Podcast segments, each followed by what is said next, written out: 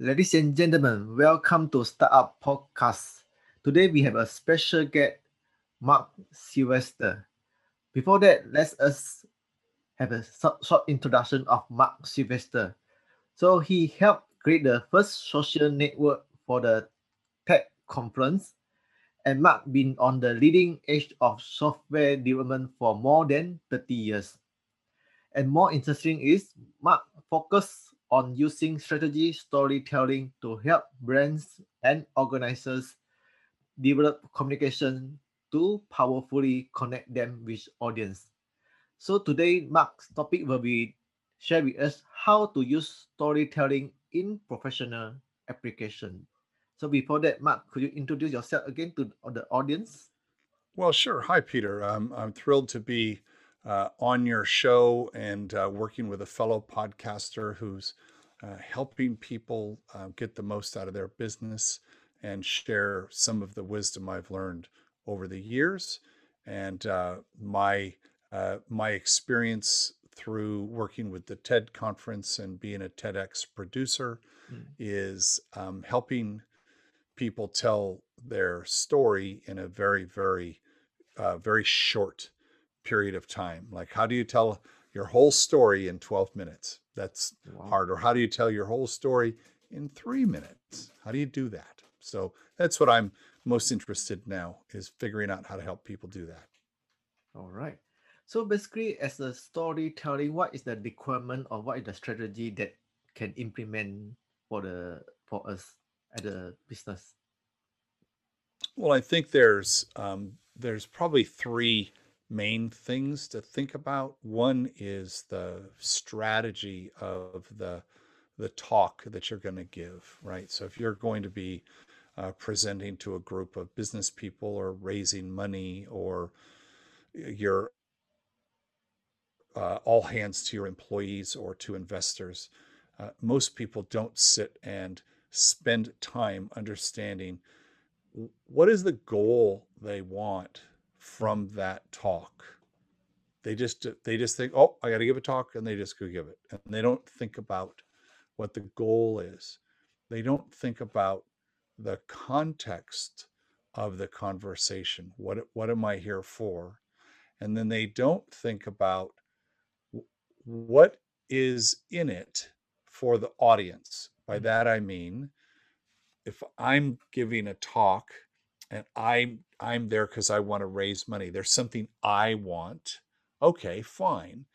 But spend the time to figure out what your audience wants and make sure your audience gets what they want before you get what you want. And that's all done at the very beginning to mm-hmm. understand what the strategy is of your talk. The second part then is the how how are you going to use your time wisely? How are you going to if you only have five minutes sometimes when you're giving a venture pitch you only have five minutes yes. or uh, I, I, most of the time these days you don't have a lot of time. So you think about okay i have five minutes. I'm going to start with a little story to kind of warm up my audience. That's maybe a minute minute and a half. So i have three and a half minutes left I have one point I want to make. I'm going to say what that point is, why that point is important, and what I need my audience to do. That's five minutes. That goes very quick, but mm-hmm. it's you have to be extremely deliberate and strategic about how you use each minute. And I'll tell you why. Um, I mean, it's obvious why it's important. If if someone has invited me or put me in a position to um, raise money. And I get five minutes with some very wealthy people. I do not want to waste those five minutes. I have five minutes. So I want to think for a long time. And every single word that I speak, I want to have written down and I want to rehearse it. And I'm going to, I'm going to because I might be asking for $20 million. So is it worth rehearsing it 50 times? Yeah. In my in my world, yes. Yes, it is. And once you feel like you've every single sentence leads to the next sentence, which leads to the next sentence, and you've answered the question what's the context? What's the goal? What's in it for them? What do you need them to do? And what next steps you're going to do? Why is this thing you're doing matter? Like, who cares? Like, who cares? You have to make your audience care and you have to have stakes. You ha- it has to, it's like, this is a big deal. Like, this idea I have for a TED talk, or this idea to start a company, or this idea I have a strategy for my existing company and I'm talking to my employees. I've got to deliver that idea as strongly as I can. And then the third piece of that is if you understand what you're doing and why and for who, and you've built a structure of a, a good story that's got drama and really captures me, and I've communicated, you need to be able to deliver it very professionally. You have to be able to speak well, look well, dress better than your audience, be able to work if now if you're raising money in Zoom, be able to do this in Zoom. You have Mhm. to come across as being personable. There's a ton of those little things you need to learn how to do. We teach, you know, I help teach people how to do that, but it's how do I design it, deli- uh, develop it, and then deliver it. So that was a long way of saying Yeah. those are all the pieces uh, that you have to. And most people, they ignore the strategy part. They just want to, I just want, I need to just go tell them this thing. And then they ignore the delivery part and they don't pay attention to listening. They don't pay attention to looking at the camera and making a connection. Mhm. They don't pay attention to the so many different things. And consequently, they don't get what they wanted. And if it's really important to you, if the stakes are high, I need my employees to go in this direction. I need these investors to buy my position. I need these guys to join my team to start this company. I need this TED organizer to get me on his stage. Whatever that is, if the stakes are high, then pay attention to it. I don't think people pay attention to their mm-hmm. communications as much as I I think they should. So normally, how you define your audience that which kind of the story that you want to tell the audience? Um, so you first off, you want your story to be very, very short, and you want the story to be very personal, and you want the story to um, mean something to you, make a difference to you, so I can make a direct connection with you. Mm. Um, I did I did one today. I had a group uh, where I was I was teaching, and I always start with a story, and I told them a story of how we helped build the first software that Disney used to Mhm. do computer animation back in 1984 and 85 and it was a over a one month period the interactions we had but it was very short it had a setting there was something that snapped there was a bit of a struggle in that conversation. Yes. there was a shift a mindset shift that i had and then there was success. And that little story gave me permission to be able to go and teach my lesson which was today happened to be about collaboration. So I used an experience I had in collaborating, told that story so there was a beginning, a middle, and an end, and had some conflict in it. And that got everybody, like everybody was like, listen, well, what happened? Then what happened? Then what happened? We don't, if we're just presenting and giving a list of facts and reading our bullets on our slide and doing that there's no emotion in that Mhm. and you you're not going to move people unless you move their, them emotionally. And if I tell a true story and I tell you how I was feeling while I'm telling you a business story, software with Disney, anyway, but I'm telling you how I felt while that was going on. I wasn't just telling you the facts. You now are probably thinking in your mind Mhm. There was a time where you had a feeling like that when you were dealing with a customer. And now we have started to build a bond. You now trust me, hopefully. You trust me more. And you're now going to listen to the other things that I say. And the chances are we're going to have a better relationship. And I think that if more young entrepreneurs paid more attention to that, I think they would be more successful. So normally you will share your own story or instead of other person's story, right? We um we firmly believe you want to tell, you know, real stories real short. It's got to be your story. It's your story to tell.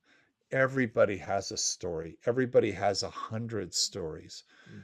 You, you tend to not think about it. Part of what we teach is like, how do you find your story? Today, I had to teach, and you know, my wife, who runs storytellingschool.com, she said, think of a time when you were collaborating. And I thought of four or five different times where collaborating was at the center of what happened. And then I I know how to write a story and I I I well I can even show you in my book because I draw. My TED talk was called Mhm. See What You Think. And there's my talk.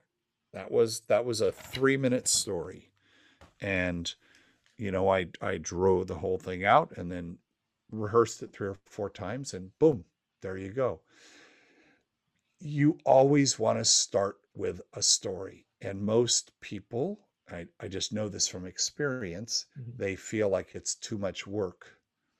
However, I will tell you right now, people fall in love with you because they love to hear stories. We all love stories. Tell me a story, right? Tell me a story. And we all have them. We just don't um, we don't make it important. We don't make it critical to our day-to-day success that we integrate story into the way we work.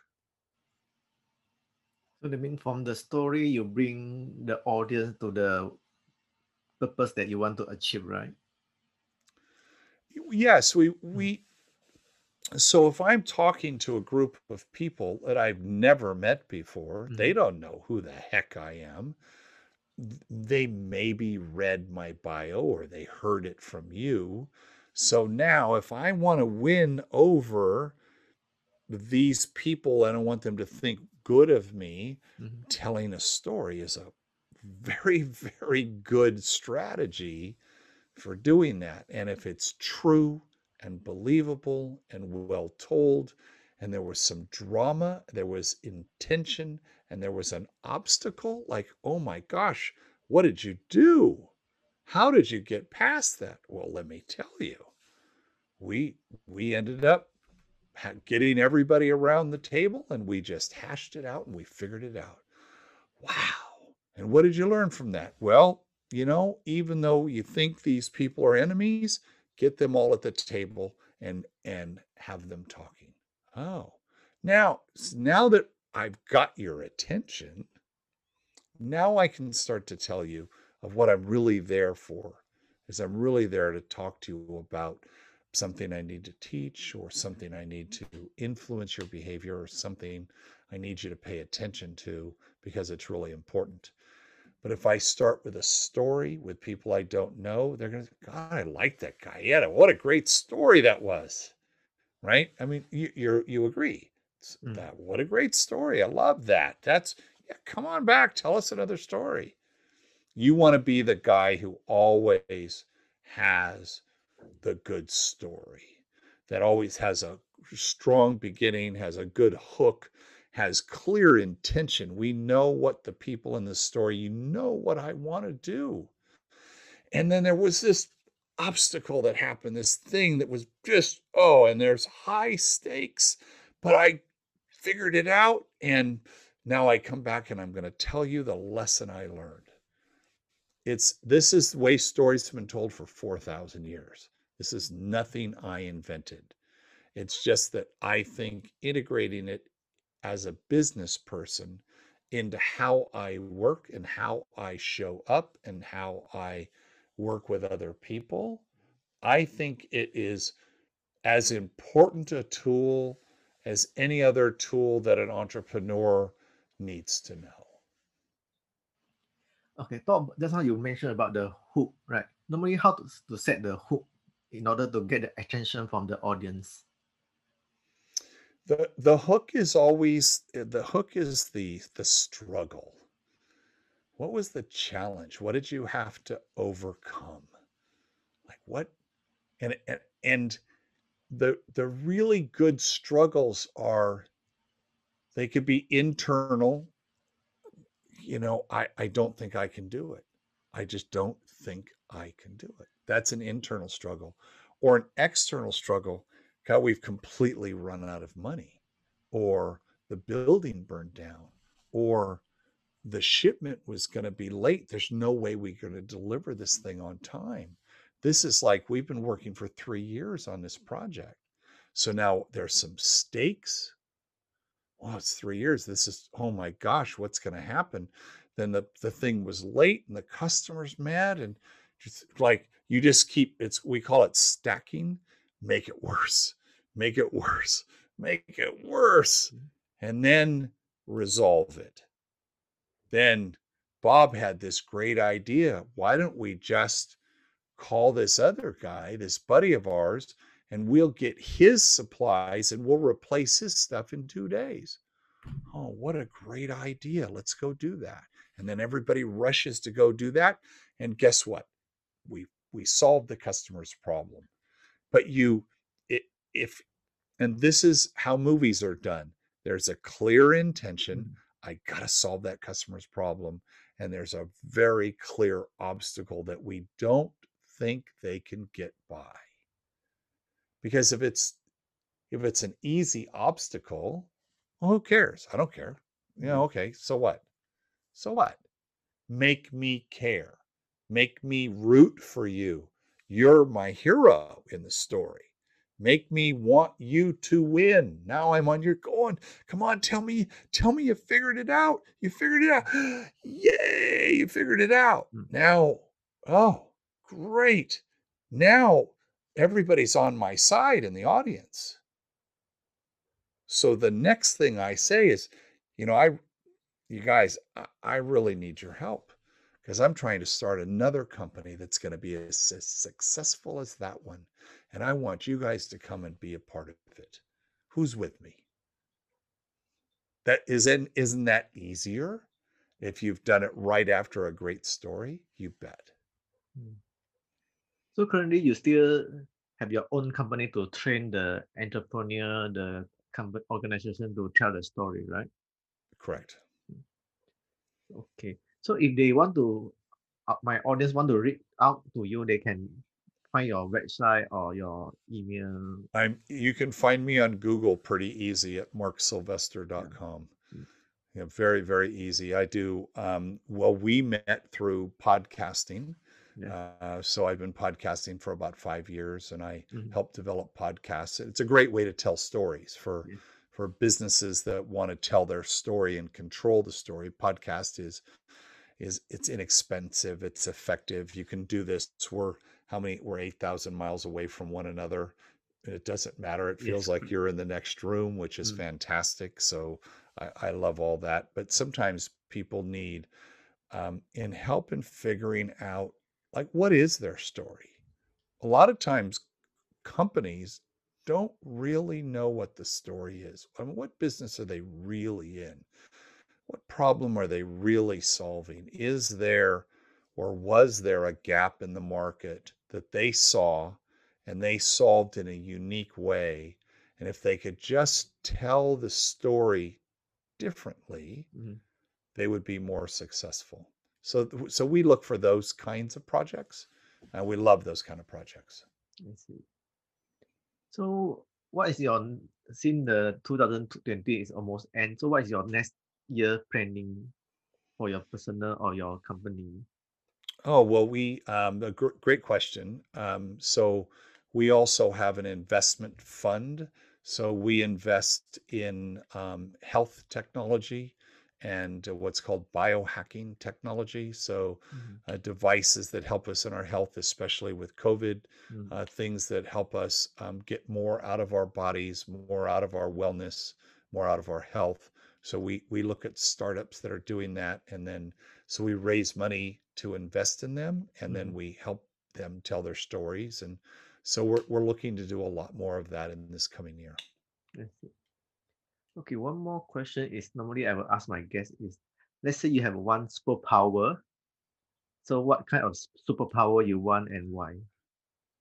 Uh, my superpower is is um, it took me a while to figure out what it was, and it was going through um, going through the process of uh, developing my TED Talk, and people can watch my TED Talk at marksylvester.com. Mm. But I, my superpower is is being able to draw out my ideas or your ideas while we are both talking so we can see them at the same time and I do this in coffee shops. I do it. I showed you my picture earlier. Mm. When you, I call it see what you think. So if I can see what I'm thinking, if I can see what you're thinking, and we and I can draw that and and Mm. do that interactively, we actually find that we can create something new, whether it's a new way to look at something, it's a new idea, it's a, a create an understanding, create an aligned perspective that um, I've always done that. And I thought everybody could do that. And it turns out people don't do that. So I'm going to call that my superpower. See what you think. Yeah, it's, it's quite it's amazing. Yeah. So if you can draw it out, then we, we can more have a visualizing. Yeah.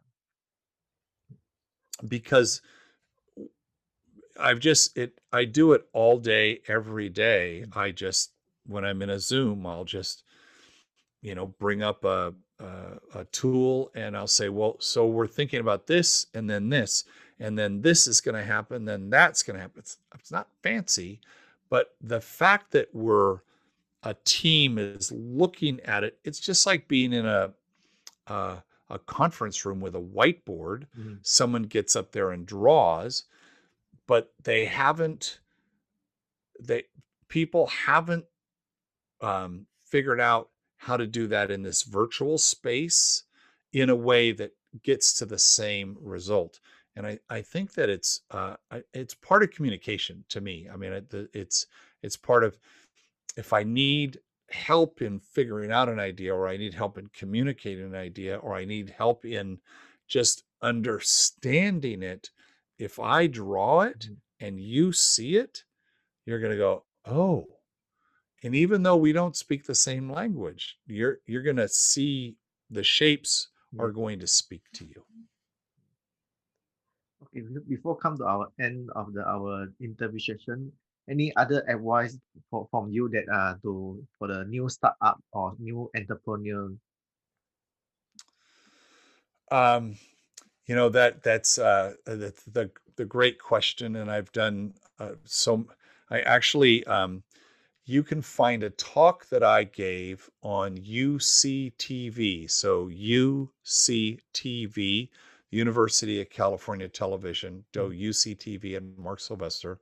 You'll find an hour long talk that i gave to a room of 200 entrepreneurs at the university and we got into those things. There there's so so many different things. I started my first business when i was 16 i think that um, probably the number one thing was just to be passionate about it. You hear that a lot Yeah. like really love the thing you want to do so it's not a job and you you hear that all the time and and the the test is do i really love this thing i'm working on? I mean do i really really love it? Like if i didn't get paid and i got up and i was doing this i would still do it? Or on the days when i know i'm not going to get paid for a while do i still love what i'm doing? I think that's what the passion looks like. You can say it but what it looks like is that's where you get the energy, the internal fuel to be able to do. You're going to work your butt off as an entrepreneur. I think entrepreneurs work harder than anybody out there because we we we have to raise money we have to be good at hiring people and we have to be have to be good at communicating we have to be good at inventing we have to be good at um raise all the things. There's 37 things you have to be good at as an entrepreneur. And you're probably good at three. So, how are you going to get good at the other things? Right? Hmm. There's a, a great book, I think. Uh, there's a lot of great business books, but I look to the the old masters. There's the book called How to Think Like Leonardo. And it's um, Michael Gelb looked at how did Leonardo do as much as he did, Leonardo da Vinci. And the book is fantastic and he breaks down exactly what those things are. And mm-hmm. I read it early and I've tried to think like Leonardo in the things that I do. And it's about it's about being curious. It's about having a lot of different kinds of interests. So you you learn things from a lot of different areas being focused um, when you need to be focused so that's a, that was a lot of advice a long answer for you there peter yeah all right so thank you very much for your time uh, for today the interviews so hope we can catch up again for the future well good luck to you and your show peter i know yeah. you're you're getting started here so i hope you get a lot of really interesting guests and that your audience um, keeps coming back and listening to your show. Thank you for having me on. Yeah, thank you very much, Mark. Okay, bye bye. Okay.